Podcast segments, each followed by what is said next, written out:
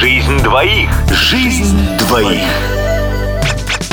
Здравствуйте, дорогие романтики. Для чего мужчинам нужна женщина? Задумайтесь, по сути, мужчина может все сделать сам. Но для чего же нужна женщина? Так вот, мужчина опирается на голову, на центр думания, а женщина опирается на матку. Это центр эмоций, наслаждения, чувственный мир. Мужчина, всем известно, он практичен, он устроен очень рационально, он мыслит схемами.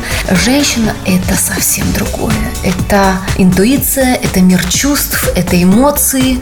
Мужчина по природе другой, и ему не хватает этого всего. Он не может взять и разбросать лепестки роз. Он не может зажечь свечи. Ну просто это не его прерогатива. Рядом с женщиной мужчина может почувствовать, что мир другой, потому что женщина говорит, дорогой, посмотри, какой кофе. Ммм, какой кофе. Он кофе, он пьет кофе. Для него кофе – это кофе.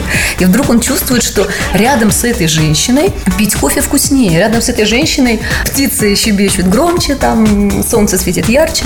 Мир вкуснее. Так вот, женщина приглашает мужчину в чувственный мир. Поэтому, если ты эмоционально, чувствительно, если ты умеешь наслаждаться всем, что есть в жизни, это еда, это погода. Говорит, боже мой, какой ветер, какой дождь, и все тебе нравится. И мужчина думает, м-м, а как же он наслаждается дальше, а что же меня ждет вечером? И поэтому женщина, которая соединена со, с наслаждением, с чувственным миром, очень нравится мужчине, потому что у него этого нет, и он к этому стремится, он это хочет в своей жизни создать. Поэтому, любимые, наслаждайтесь всем, что происходит у вас. Наслаждайся едой, наслаждайся жизнью, наслаждайся собой. Жизнь двоих. На радио «Романтика».